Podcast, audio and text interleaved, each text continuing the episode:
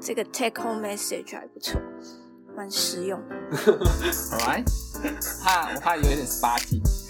这就是吧？他不是就是喜欢你脚的味道吗？反正他讲再长都一样很厌世。好，这一集我已经帮了你们来主持啊。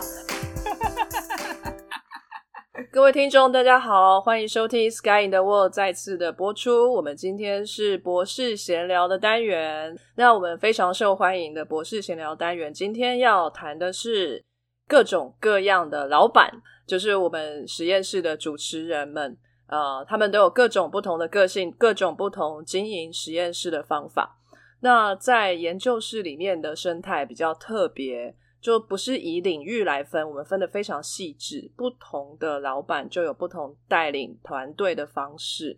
虽然进去的系所是同样一个系所，可是如果你进去不同的实验室，可能也会遇到不同的氛围。然后不同的领导方式非常的有趣哈，每个人的生命历程会遇到什么样的老板都不太一样。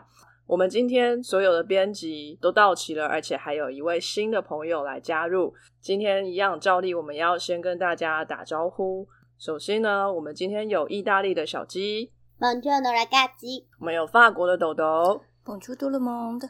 我们有纽约的 CS。Hello Leute, wie geht's？你为什么又开始混德文呢？因为我想说有阿能，英文就给他。好贴心哦！偶包很重哎，对我要独一无二。然后在我们有在美中的 Alan，Good morning. How how's it going? 你现在有 privilege 的感觉吗？英文让给你我，完全有点害怕。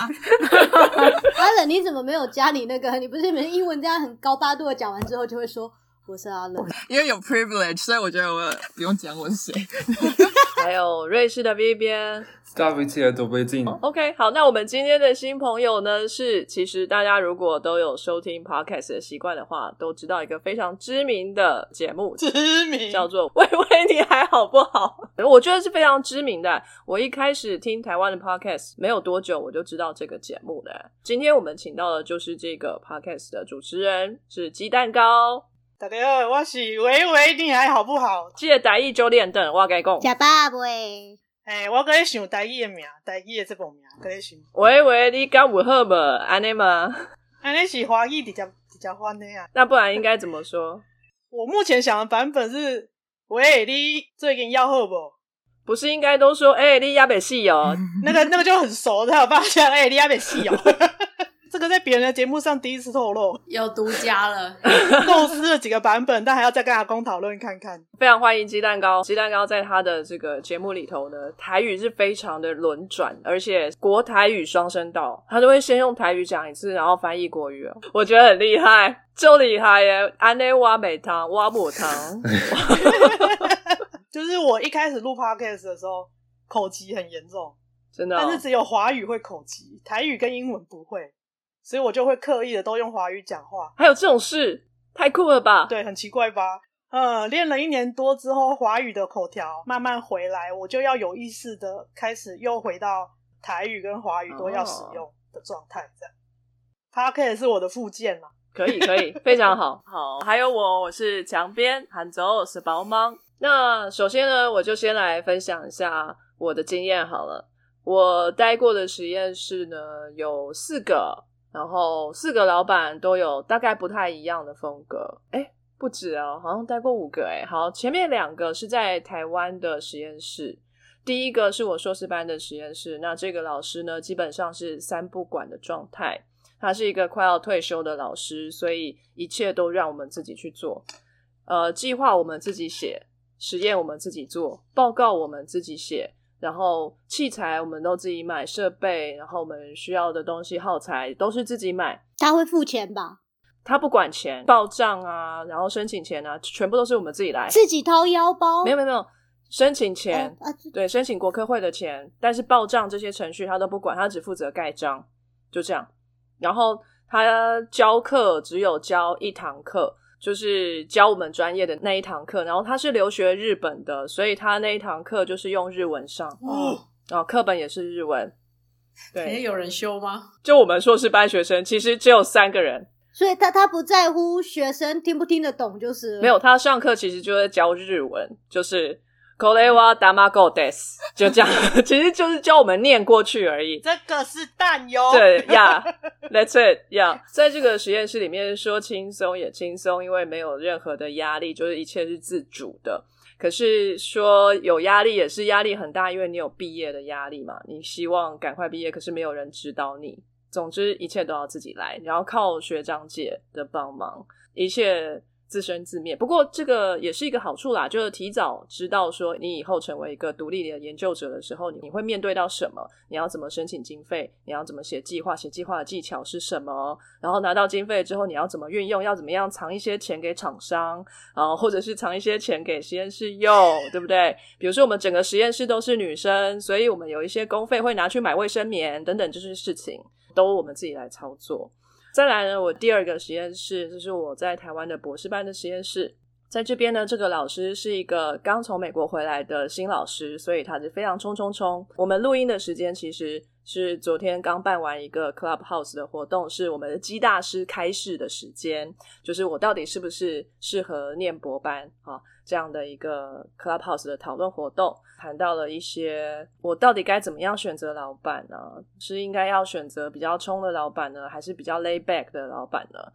哦，那如果你想要在这个领域里面早点立足的话呢，有大家就有建议说，哎，可以选一些刚进来学校啊，希望为了升等可以多一些发表的老师，那你就会比较冲。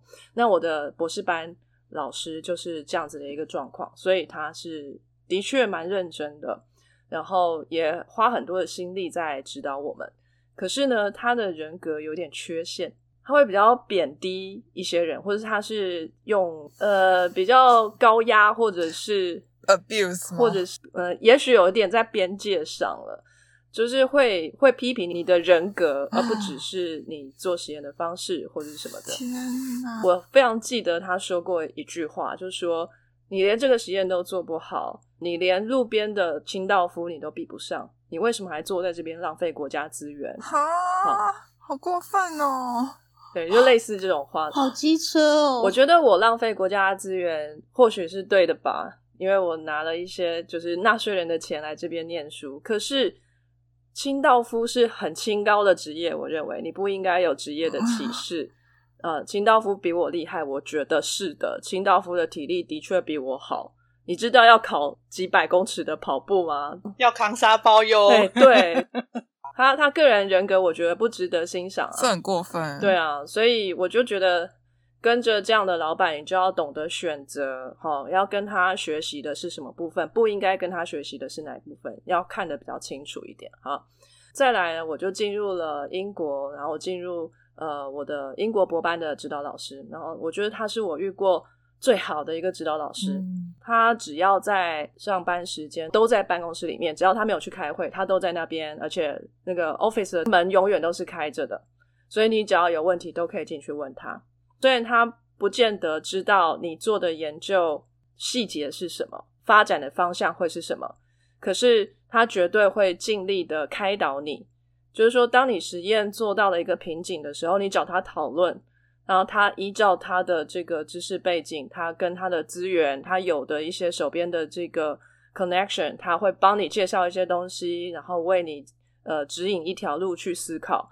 跟他讨论完，你永远觉得世界是开阔的。嗯，哦，你原本以为全世界就要塌下来了，完蛋，我这做不出来了。哎，跟他谈完之后，就说，哎，好像还有另外一个方式去解释这件事情。就豁然开朗，打开一个新的视角的感觉。对对对，就是这样的一位老师，我觉得他非常好。然后再来，我到了呃第一次的博士后，那这位老板呢是一个妈妈，他的小孩大概刚上幼稚园，所以他有点蜡烛两头烧。然后他那时候很不幸的跟他先生也在闹离婚，所以 好惨哦，家庭方面呢有很多事情要处理，而且他才刚升等，就是说他刚刚到这个呃 permanent job 拿到 tenure，算是可以喘一口气，可是也也必须要求表现，所以他是非常非常忙碌的。不过他也是我见过少数已经是当了教授的人了。还会卷起袖子来跟着我们一起做实验的。哦，所以其实我是非常敬仰她的，因为她是一位女性成功的科学家，而且呃是以一个柔性的方式、柔性的领导这一种态度去带领这个实验室。然后每一个学生对她都是很非常敬仰的，嗯啊，然后跟她的关系都是很亲近的。那我觉得这个老师也很好。嗯那再来呢，我就到了美国。那在美国的这一个呃老师呢是台湾人，我不知道是不是因为美国的研究环境，还是是因为我这位老师是台湾人，所以我又觉得好像回到了台湾的实验室一样。是好还是坏啊？比如说明天就要放假了，然后他就会跟你说假日愉快，祝你玩的愉快，然后记得假日结束之后要交给我什么什么报告。什么？哦，很台湾人。对，摆明了就是叫你假日要来实验室做实验。然后如果你假日有去的话，嗯他就心中默默的帮你加分。然后如果你没有的嗯话，他可能就会问一下：“哎，你 data 什么时候要给我？”等等这种东西。压力好大。对，我不知道是是不是美国，还是因为他是台湾人的关系。好，那我遇过的老板大概是这个状态。那你们呢？我们听过曾医生的故事啊，对啊对，，我们大家知道他是个好人嘛，可是他当老板的时候也是很可怕的。我只知道曾医师会出来偷吃点心，这样。哈姆太郎，比学生先离开会紧张。大家可以去听那一集。他其实对我们也是非常非常的严，所以我们以前都会躲他躲得很远，因为因为 J 医师是个不太会跟学生聊其他事情，除了就只会聊研究的人，所以基本上你只要一碰到他呢，就是被盯进度。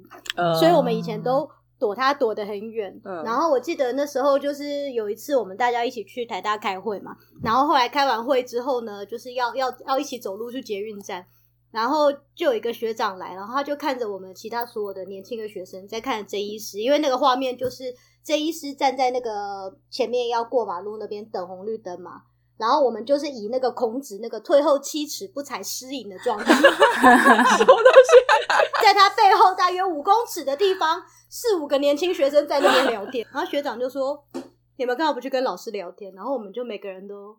哦，就因为因为就觉得一过去，老师就要开始问进度，然后接下来就会被发觉进度不好，然后接下来就会被骂，所以就全部人都逃得很远。这是一个很严父的感觉。所以就是大家那时候都是这种状态，就是会离他离得远远的，然后很开心，要说对我们老师很不错，可是没有人要跟他讲话。对，然后我后来念了硕班的时候的老板，他也是他就是很妙，因为他是个年轻的老板，然后他就会跟我讲很多呃。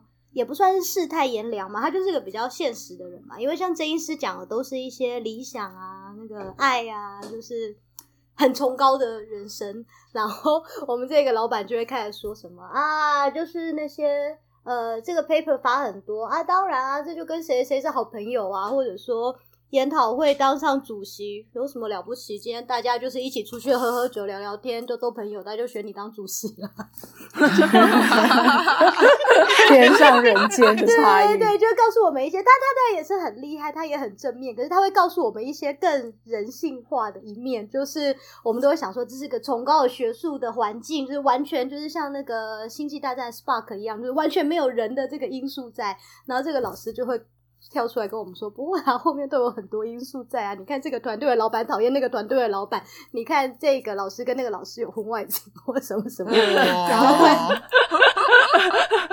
然后对，他会告诉我们各式各样的八卦，所以让我们也知道说，哦，所以其实除了很认真的学术的东西之外，其实你有时候也是要注意到一点这个人的部分，你才会入会走的比较舒服。真的嗯真的很重。要哎，这一点在未来的发展上真的可以用的淋漓尽致。哦，然后我刚刚听到墙边讲那个那种恐怖的台湾老板风格，我就想到我之前听到那时候跟我其他合作的同学有讲到那种他们那边很可怕的故事。他们是师大的学生吧，然后我记得那时候他们常常很认真的在研究便当，就 是啊那些学生们对台湾的高高级的便当，就是一个要价最低也要两百五的便当了若指掌，就是要点哪一家什么这个很神秘的哪一家的便当。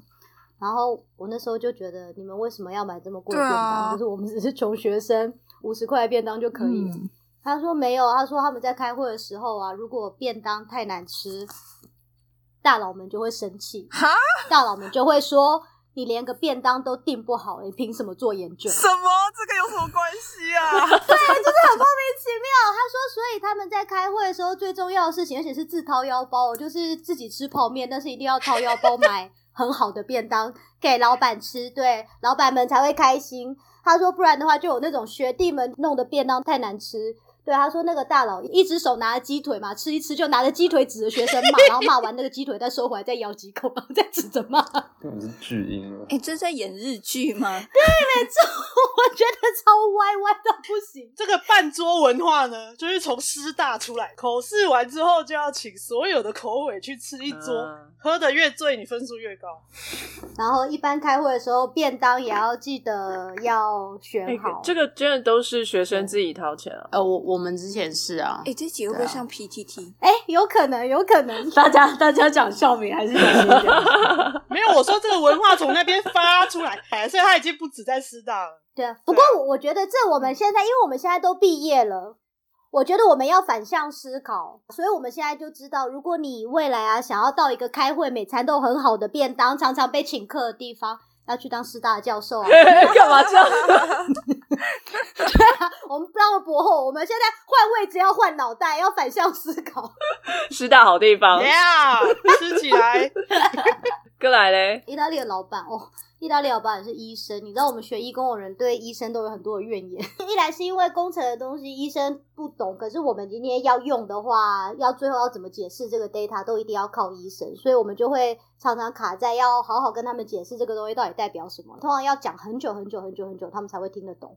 然后他又没有耐心听你讲，所以就是，也许如果今天好好坐着讲两个小时可以讲完，可是他也许每一次只有十分钟听你讲，所以可能花了一年才跟他解释完我在做什么。哎第二个就是我们刚刚不是有讲到说选老板的时候，比如选年轻的教授，他可能比较冲，他会让你尽量发表嘛。然后如果是选的那种大教授，他可能就很佛系了，反正你发发表他都一样是永久职，他也不在乎。还有第三种可怕的就是他虽然看起来是助理教授，可是他其实有另一个正职，像我老板其实是医生兼教授。嗯，所以他照样是完全佛系，因为他今天教授的薪水那么一丁点，不过就是个头衔好看，他的收入主要是当医生啊。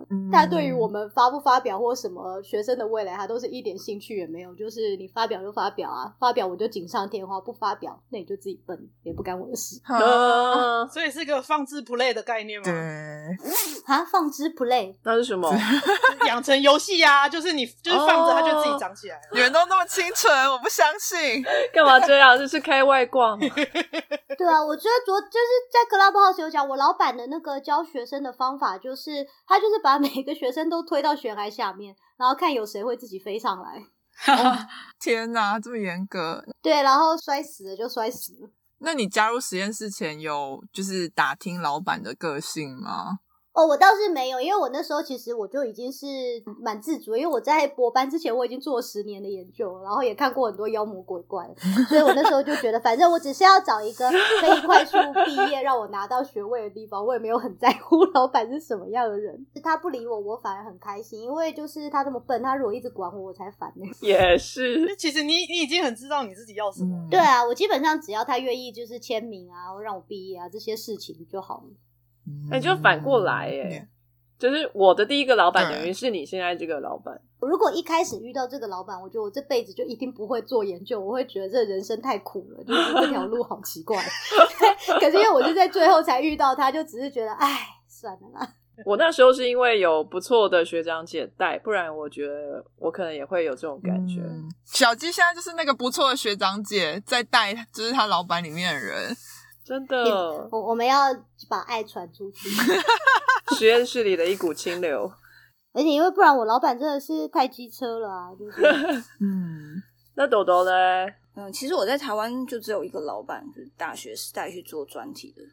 然后因为比较玩票性质，所以就是比较他可能对大学生没相对那么严格啦，就是比起那个在研究所的学长姐们，但我们那个算是产出还不错的实验室。不过反正我记忆比较多都都是在法国遇到的老板，然后清点一下大概五个老板。哎、你遇到好多哦。你法国待几年了？为什么可以遇这么多老板啊？总共加也十几年啊！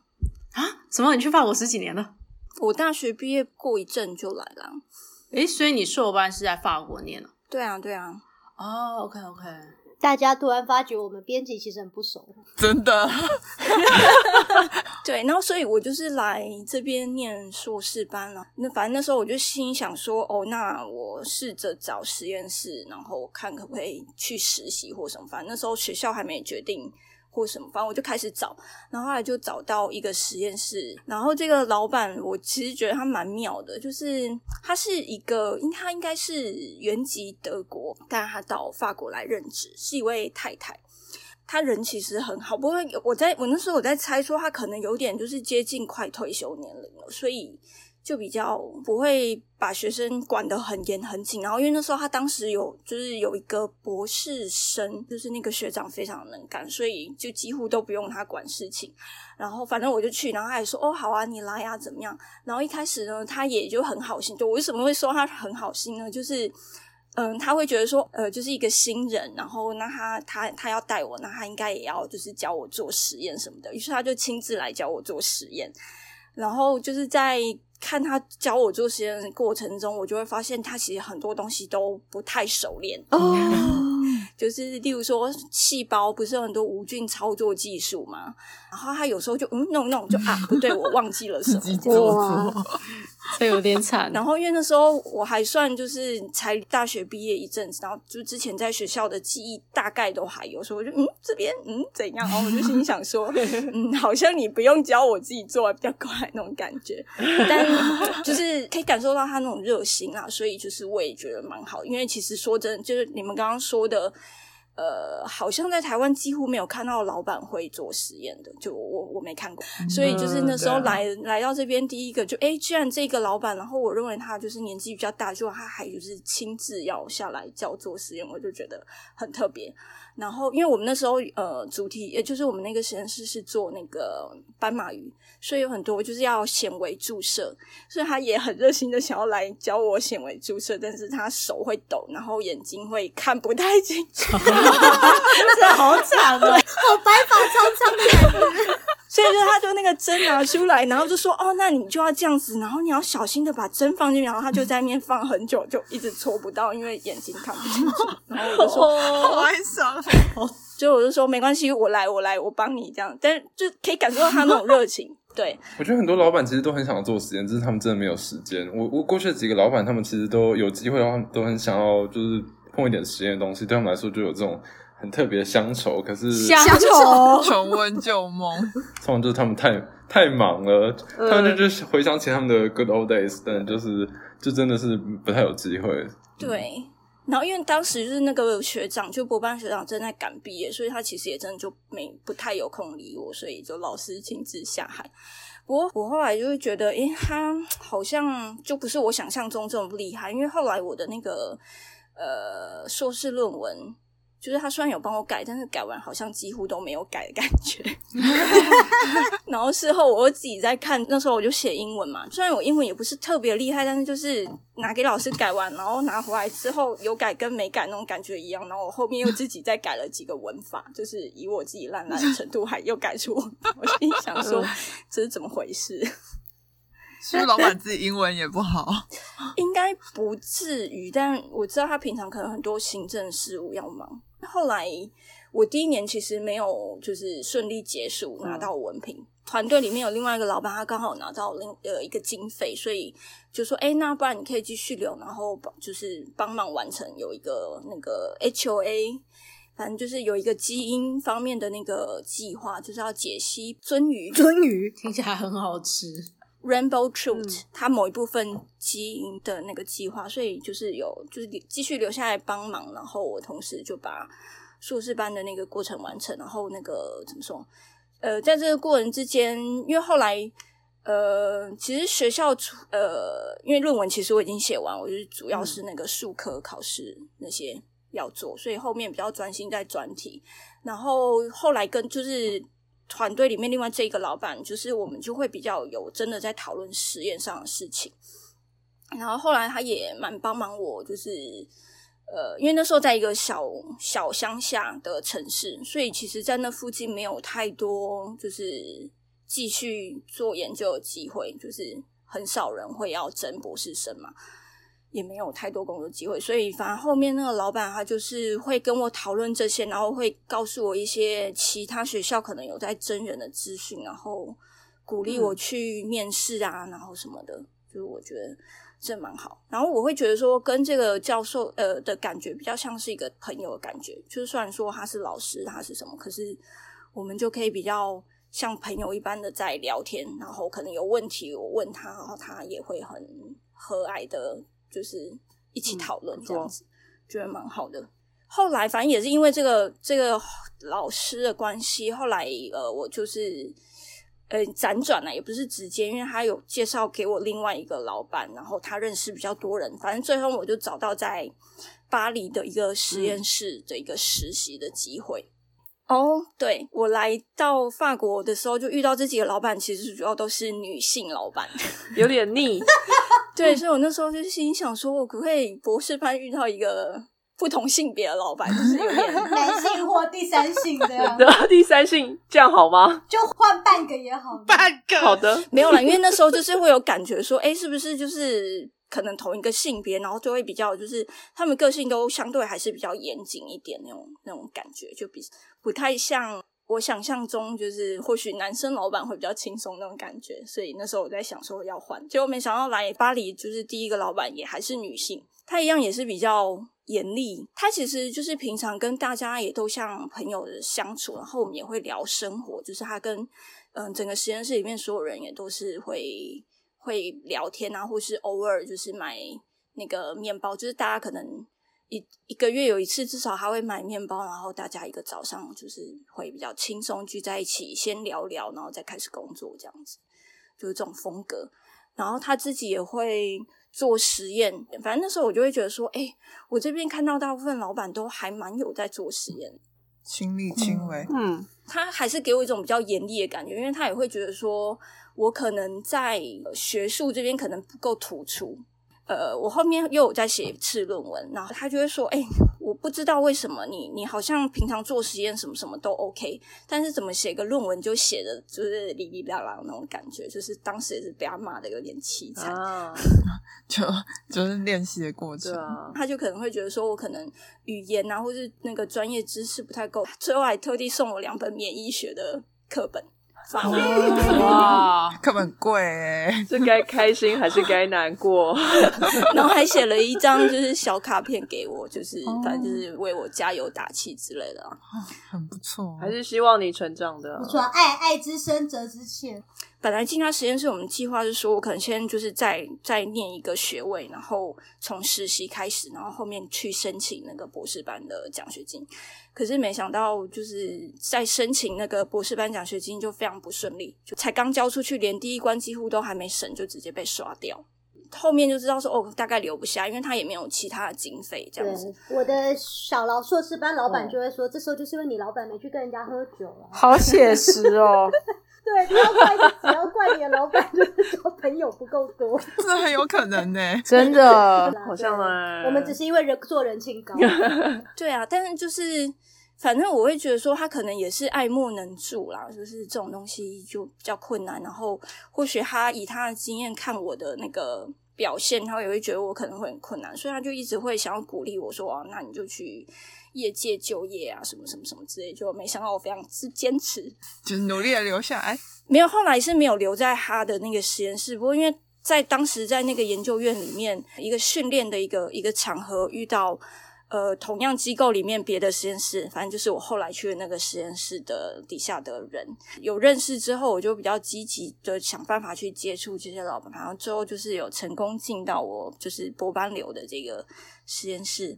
然后我就遇到，反正我就觉得我非常爱我博班的老板，他就是给我非常多支持。当时，呃，我打电话去实验室问说有没有机机会的时候，大老板就接起来，然后问他说：“哎，有没有机会？你们要不要收博士班学生？”他很爽快答应，就说有，然后就转给我的那个老板，我都叫他 J 老板这样子，只约一下去谈。一开始。坐下来，然后他就说：“嗯，那我先跟你说，我手上有在做什么。”然后他就是我，就是看着他，觉得他眼睛发光，讲了就是他手上正在做的三个那个实验计划，然后每个我都觉得听起来超级有趣。哇，就是对生科学很有热情，对你就是一见钟情，对上眼了。真的。他就说：“好，我刚刚讲了很多了，那现在换你说，那你告诉我你你想要做什么这样子。”然后他还说：“我是问你你想做什么，而不是你会做什么。嗯哼，然后我就特别就觉得说，虽然就有种找到知音的那种感觉，因为总觉得一路上都会一直被人家嫌弃，说我的那个表现就是不够好啊，或是呃缺这个缺那个啊，可能法文不够好啊，可能专业知知识不是够顶尖啊，或是什么之类的，所以可能都对我没什么兴趣。结果没想到这个老板他就说，我是问你对什么有热情、有兴趣，我是问你不要告诉我你会做什么这样子。超感人的啊！真的，所以就是那时候我也就跟他讲，就是我想要做的东西。他虽然说很多可能都太不够具体，或是太天马行空，可是他也是会觉得很有趣。然后我会觉得他其实都有记下来，所以他后面很多事情他也都会就是好像在帮我同样方向。因为我那时候有讲说，嗯、我很希望有机会可以就是跟台湾那边也有学术性的合作。后来就是也有台湾那边的那个来交换，然后我们有就是尝试着想要共同做一个合作计划这样子。嗯，嗯，最后虽然目前那个合作计划没有完成，但我们后来也是有就是发了一篇 paper 这样子，有做出一点事情。哦，对，这个老板就终于是一位男性了，因为中间也是遇到过一些状态啦，也是因为找钱的事情不是非常顺利，但是他就是非常就是尽心的为我想可能的其他解决方式，所以最后最后终于我就顺利有留下来，然后留就是完成我博班的这个部分。嗯我觉得他很厉害的，就是他虽然是一个科学家，但他自己就是也会很爱读书，他很爱读一些什么历史小说啊、文学啊，或是历史方面的东西，所以他平常也都很能讲那些生活上的各式各样的事情，或是历史上、文学上的各式各样的事情会。不会太 dreamy 了啊？这个老板，梦幻老板，所以你们刚刚在说，就是可能下班时间看到老板就想要赶快走，我都会觉得说，我真的很很期待，就是因为有时候我们那个搭捷运，就是最后那就是要到实验室下车这一段会遇到，或者说有时候是一起就是收工，那我们可能就是会一起从那个实验室走到捷运。做一小段就是同样的路线这样，然后在这个过程之中就有很多话可以聊，就是各式各样。然后呃，像哦，有有一次就是我们下了地铁，然后走出来，然后只是那个到实验室这段路，然后可能那个呃走到反正路上，然后有个门，然后他旁边就有那种小小圆圆的大石头，然后就他开始跟我讲说，你知道吗？这个以前啊是做什么什么用的？那我我不知道，我现在因为我那时候有点乱听，所以我也不确定说我是不是听到正确的东西。然后他就说那个是以前啊那个。因为以前大家都骑马，所以就是 会有马要停，那你必须就是你可能要进去房子里面办事，那你就必须要把马拴起来，所以要把它拴在那个石头上，不然马会乱跑之类的，就是各式各样历史小事件啊，他都可以拿来讲。好崇拜哦！我老板讲的话都超级没营养 你要讲你老板坏话了，对，我要讲他坏话。他就有一天我被关在实验室，就是我太晚回去，然后忘记带门卡，被关在实验室外面。然后那时候大家因为那天就留很晚，真的快八点，然后都没有人，我就打电话问我老板说：“你还在办公室吗？”他说：“没有诶、我现在在外面，但也不是很紧急的事啊。如果你要的话，我可以回去。”我就说：“好，算了，没关系，我在想办法。”然后后来第二天他跟我说：“哦，你知道你昨天打电话给我的时候我在干嘛吗？”他说：“你在干嘛？”他说：“我最近就因为每一天常常都视讯会议坐着，觉得都没有在动，很奇怪，所以我想要买一颗健身球，然后这样坐在上面，我一边开视讯会议，上半身很震惊，下半身可以运动。”我就想说：“哦，好。”然后他就说：“可是你知道吗？我没有办法从网上买，你有没有想过网上买的东西有什么问题？”我就说：“嗯。”你不知道它的材质，他说对，然后呢，我就说，嗯，你闻不到它的味道。他说没错，我昨天就是我上网看评价，有人说那个球的味道很难闻，所以我昨天特别去店家里头一颗一颗的闻，闻到一颗满意的，把它买回家。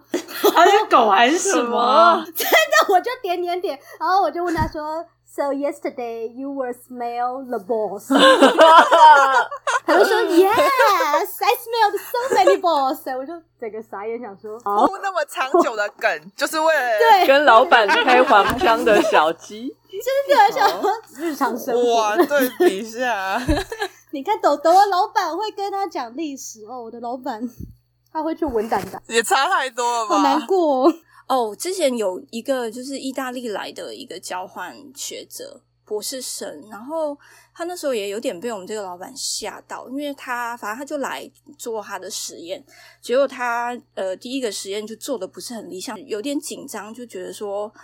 呃，好像实验做不好会被老板骂，而且那个实验蛮贵的，要有很多药品都非常贵，就没想到拿去给我们这些老板看。老板说：“嗯，没关系啊，嗯，我觉得不错。”然后就跟他说，做不好的部分就是下次再就是再改。老板可能会觉得说，其实在这个经验过程中，他也有学到东西，就是可能有一些经验是他自己不知道的，所以他就把那个部分学起来，然后就说，啊，那我们下次就知道说，我、这边可能要改一下那个控制条件。这个东西在他意大利，他或许做的很习惯。然后，因为我们想要跟他学这个部分，然后虽然他是他第一次把他的那个技术啊，就是带过来。那或许可能我们的 incubator，我们的什么东西都不是他习惯的，也有可能啊，或者是说一个状态不太跟他们是一样的。哦，我们又要讲意大利很政治不正确，就是哎，因为吃不到纯正的披萨和意大利面，连细胞都不一样了。都不知道怎么做实验了。对真的，披萨里面是有什么晶片，还是有什么什么超重的东西？比尔盖茨做的啊，就我们每一次出了国州吃什么，就是就算正宗的那个披萨店的老板都说他们是意大利人，我同事都会说这吃起来不一样啦。所以我说到底哪里不一样？他们就说哦，你们不知道，我们意大利的披萨是用意大利的面粉，然后起司是意大利的牛，喝意大利的水，吸意大利的空气都不一样啦。无奈。随便你。我我那个老板他真的就是比较让人家 有比较大的空间可以发挥，但是或许不是每个人都适合。他不是那种呃跟你说好一二三四，啊你就要这样一二三四做。他比较是那种给你比较远一点的目标，然后你在这个过程之中有比较多的空间可以去发挥。的这一种，那所以我也会有看到有些人就是不太习惯这个模式，所以就会觉得我什么都没学到。对，我觉得这每个人个性不一样。如果是个很 M 的人，他就会觉得你怎么不给我指令，我好不舒服。你都不关心我，对 你为什么不骂我？你怎么没有边打我？讨厌！对，为什么不骂我，只是称赞我？我哪知道要干嘛？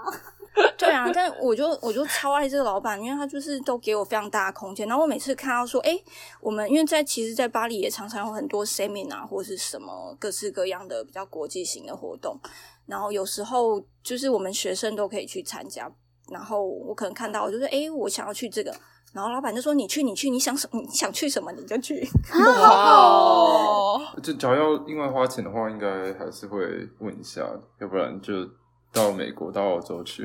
因为因为主要是没有经费的问题，我不是说他不让你去，就是我们当时那个去研讨会的经费是真的比较不多，但是我那时候很庆幸说，其实还好在巴黎有蛮多，就是很、呃各大研究院其实都会办很多呃研讨性的活动，然后很多其实他可能都会开放，就是在巴黎地区的学生可以去，所以我那时候。在念博士班期间，我有看到有兴趣，我可能就会去参加，或是那个我们学生会也会办那种，嗯，比较职业性相关主题的那种圆桌活动，可能几个月就会办一次。那他们可能就是，呃，可能几个月，然后某一天的早上，他们会办一个早餐的圆桌会这种东西。所以那时候我就会觉得，哎，如果能有这个机会参加，就很好。然后就还好，我老板就比较不会管你说你你在不在乎什么的，对，所以那时候我就也比较参加学生会的活动，对对啊，学生会真的还蛮需要参加一下。我们那个学生会在当时也有办了一个国际性的研讨会，然后我们自己去组织，我们去邀请 speaker 什么的，是一个蛮好的学习。嗯，在这个老板之后，我就遇到我现在老板了，他大概是认真型的那一种吧。他真的吗？他不是很爱那个欺负突尼西亚同事，大大忙的团团转。不是，因为他这个人就是很爱，就是用他的幽默，但是有时候他的幽默是不是真的那么幽默，我就不是很懂。笑点很奇怪，法式幽默，不是很懂，我觉得豆豆好会讲话，真的。不是因为他有时候，他有时候也是会，就是好像我认为就是他在用他的幽默跟我说话，但是我自己就会觉得我不是太理解你的点，或是我不觉得那么好笑。但是我知道他不是恶意，所以就是好啦，给他一点面子。这个老板的风格，喜欢他人可能会还跟他不错，但是讨厌他人也蛮多的。所以我也常常就是，我也常常在想，这到底是是什么问题？目前有几个学生可能都会觉得说，我现在这个老板蛮难相处的，但是我觉得有可能是因为我这个老板他有他的要求，嗯然后也可能他的思绪也蛮快，因为他嗯，在这个他专业领域上，他看了很多东西哦，他本身也是医生。但是他也是有就是念过免疫方面的博士嘛，反正他也是科学家，所以在呃两个领域，就是医学跟科学、免疫学这个领域，其实他都还蛮熟悉，所以他也懂得做实验。所以其实像他会要求我们做实验，他不见得会从头管到尾，他或许就是给你一段空间嗯让你去处理。你后面要讨论的时候，你会发现说，诶，其实他会知道。呃，其中的一些细节，就是比如说我们要定量，那我们的那个标准曲线怎么样怎么样，可能就会不好。嗯然后这种东西他可以听得懂，然后他也会跟你说，哦，不行，这个要注意。嗯但同样东西在我们大老板，呃，也是医生，他就完全就不懂，然后其实他听不懂，他也不太有兴趣，然后他他就不能太跟你讨论什么，那于是他也只能只要求结果，反正他只要要求能够保证我们整个团队的产出的成果这样子。对，但是就是我现在这个老板，他就是他其实也懂，所以说他也会在他讨论过程，他即便他没有从头盯你盯到尾，但是他也大概可以知道说哪里是比较重要的那种 quality control，然后你必须要注意的，然后要确保整个呃我们产出是正确的。最近我们有一个那个博士生，然后他前一阵子就被被骂，就反正他同时被我老板，嗯，他同时被大老板跟我老板骂，然后骂说他这一年来都没有很积极的跟他们对话，就说这个博士生很少跟他们这两个老板对话，就是觉得好像这一整年几乎都没有看到他。嗯然后这博士生他就觉得很委屈啊，就觉得我明明都有写信给你，然后就是没有回音，然后你们居然说就是没有在跟我对话。但是这通常就是因为真的他们已经忙到就是太多琐事无法嗯处理，对，然后也有可能就是说他也对我老板不够熟，所以他不太知道说我老板要的方向大概是什么样，所以他整个就是会等、嗯。等在那边，嗯然后会觉得说哦，我老板就根本都不管事或干嘛的。对，然后我就会自己会觉得说，因为我大概可以知道我老板会需要什么，然后我就会去帮他做。哎，也有可能是我之前 J 老板，因为我们都是认识的，嗯。然后呃，我 J 老板就会跟他说：“哎、你你不用太盯啊，你就是交代说你要做什么，然后我就会帮他就是处理的 妥妥当当。”哦，我知道，因为我前面两个同事。呃，另外也是一个博士后的同事，他有时候他也会抱怨我老板，他们都会说我老板的敬语就是“放假”两个字，但是我就觉得我比较没有遇到这种问题，就是嗯，像上次我跟他说我要放一个月假，老板说你去，哦哇，有时候也是可能一一个多月，可能都不太有那个明确跟他的联系，但他也不会来问我进度。他他后来我大概理解知道，他会知道我大概在做什么，然后我也大概时间到了，我会去跟他汇报。就是他我们大概有这种共识了，所以对他就是说，我知道你不喜欢人家在旁边逼你，所以我也没有问你。就是上次他开会，他就这样说。哎、不错耶。对啊，他很细心哎，很赞。真的哇，就反正就是很信任你。对啊，所以就是我不知道，我会觉得说我们的互动就是有达到一个那应该是抖抖自己能力好吧，所以这很不容易。因为我现在这老板是我在博士班期间我就有跟他有一些合作，所以也可能认识比较久。应该是豆豆就是能力很强，所以就是跟老板的合作关系也很好，所以老板就很放心，就是你要放假就放假，反正我知道你事情会做好这样。因为但是其实就是我要要求这种放假之前，我其实都会先要求我自己，说我必须要做到老板可能会需要的东西。我就是我会先拿一份成果，然后很像是说你不给我，那反正就是有点谈判筹码那种感觉。不给我就烧掉。对，这招很有用，因为就是那个拿人的手软，所以就是先拿一个东西给老板，他很开心，然后马上就说我要放假。我想象的是你手上抱着一只小老鼠，就说不给我我就把这只杀掉。捏爆吗？我说老板这一只是最好的那个 prototype，然后 学起来。对啊，但是反正我就会觉得说，这个老板可能有些就是跟他八字不，因为他可能做事行事作风也有点强硬，所以就是说我其他同事可能就会感受他那个压力，就说他不给我放下，于是也或许他们就不会想说要去跟他谈判吧。嗯，哦，对，然后就会觉得老板很可怕，然后老板会要求一大堆东西或什么。好，谢谢豆豆。接下来 CS，对我，我觉得我台湾的经历比较就是跟大家蛮相似的。不过我还蛮想要提我硕士班的指导教授，我觉得他有一件事情很特别。呃，我念 硕士班那个时候，其实我觉得算是比较台湾还算是比较旧制的时候，所以其实那个时候会有一些模糊地带。所谓模糊地带，就是我说的是比较偏向经费这个部分。我知道后来台湾因为那个劳工法的关系，然后有影响到健保这个部分，所以有一阵子那个学校的那个研究生跟所谓兼任研究助理这一部分爆料说，有些实验室是学生领了钱，可是其实是钱还是要缴回实验室这种状态的。就是变相的实验室在洗钱、洗现金，常年的乱象。呃反正就是就是这个其实是过去有一些实验室其实都会做的事情，因为台湾经费就是相对没有弹性的话，就是上有政策，下有下有对策这种方模式这样。是的，对，会需要很多现金去做想要做的事情，或是买需要的东西，就是要这样子上下其手。所以我其实也经历过，就是必须要把钱缴回去的时候。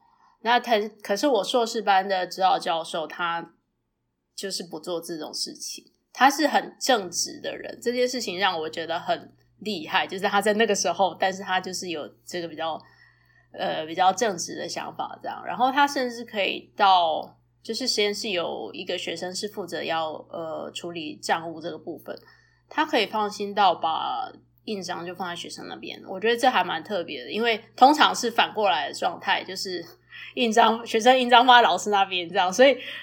我我也是曾经印章放在老师那边过，所以我会觉得那是一种要需要很大的信任，否则会不知道对方到底盖了什么东西这样。然后台湾很多时候就是一个章就可以处理掉一些事情，所以就等于说那个章的权限其实很大。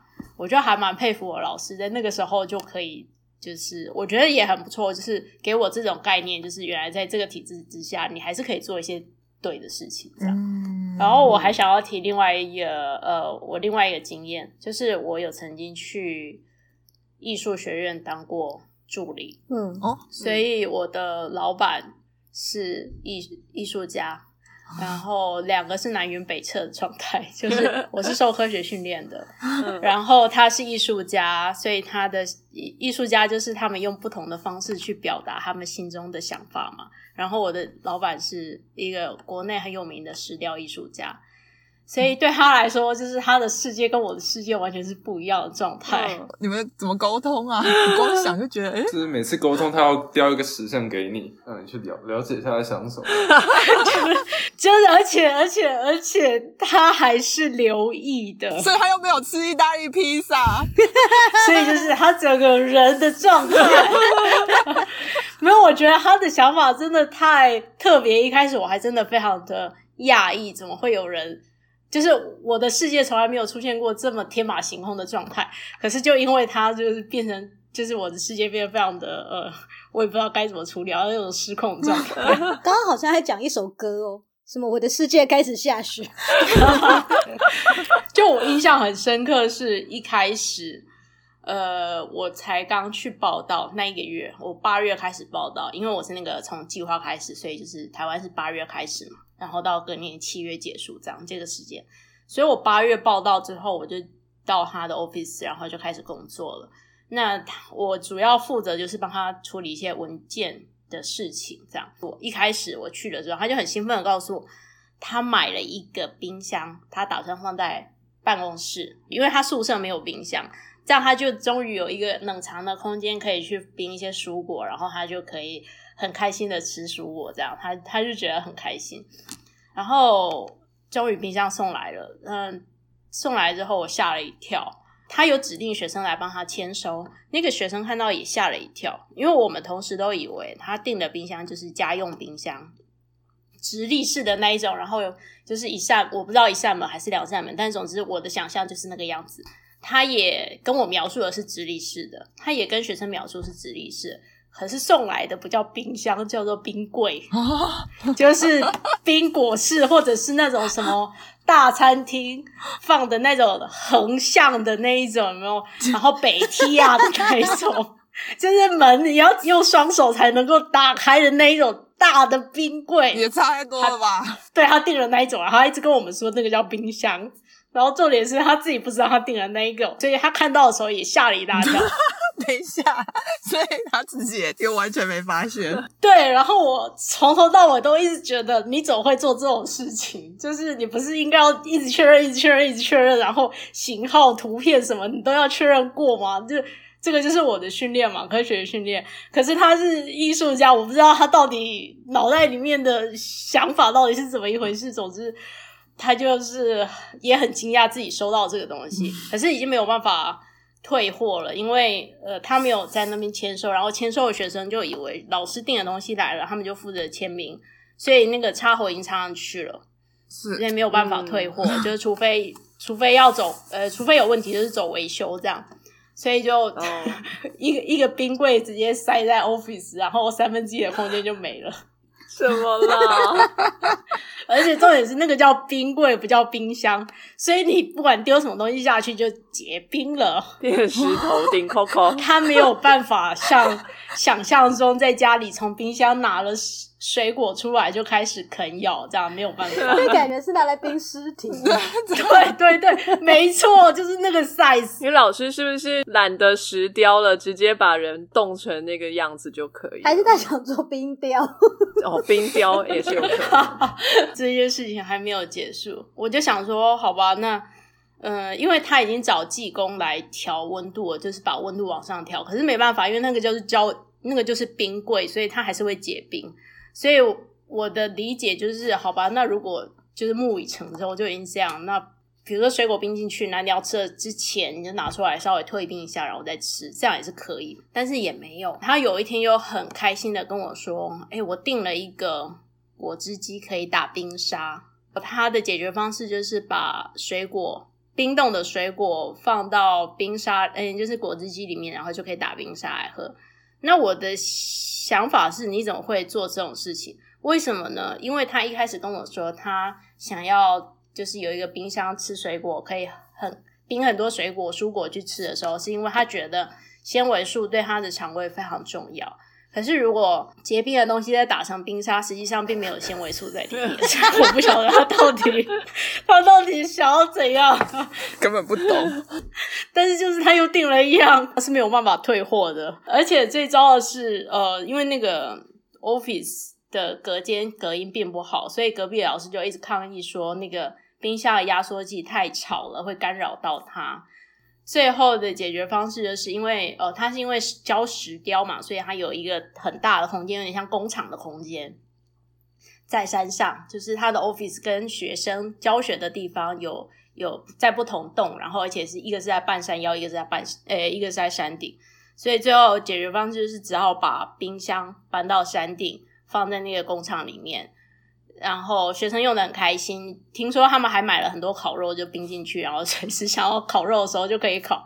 然后他还是就是没有办法满足他，就是水果放在冰箱里面，然后想要吃就可以拿出来吃的状态。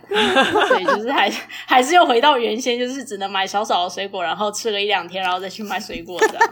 烦这是这是我第一次非常非常讶异，而且印象很深刻，就是受理科训练的人跟呃艺术家的人在共事上面的那种冲突，就是这一整个状态我都无法理解，但我还是记到现在。可是我后来就发现，当我有这个经验之后，我到欧洲去的时候，我好像比较能够比较快接受不同，就是自己跟别人有很大的那种 cultural 的差异。就是因为在台湾我都可以遇到这种事情了，在在国外就 你已经觉得没有什么吓得到你了。真的那种人都有了，OK 的啦。墙边之前那老师说什么浪费纳税人的钱，那这个要怎么讲？哦，不过很特别，是我这个老师，这个艺术家的老师，他也很正直哦。就是我记得他那时候想要买一些教科书，然后他就编的预算，然后说要买。可是其实它的经费是不能够买书的，买书是要透过图书馆系统去买。可是图书馆系统去买买了书是图书馆，必须要放在图书馆里面。那他可是那个是他教学要用的书，所以他就不想要是公用的。那他就还是提了，他说没关系，如果拒绝就拒绝，他就自己付钱。可是他不要写别的名目，人家来审核来查的时候，好像又要去呃编一些谎去说这件事情，这样他就是不做这种事情。那人家来查冰箱的时候怎么办？但是因为那个是计划里面好像是可以买这一类的东西，所以就比较没有问题。嗯，对啊，但是书那一件事情也是让我蛮特别，他就很直接说，反正他就是不怕人家来查。我觉得还蛮特别，因为那个时候都是一个比较呃学术界都还是一个很多模糊地带的时候。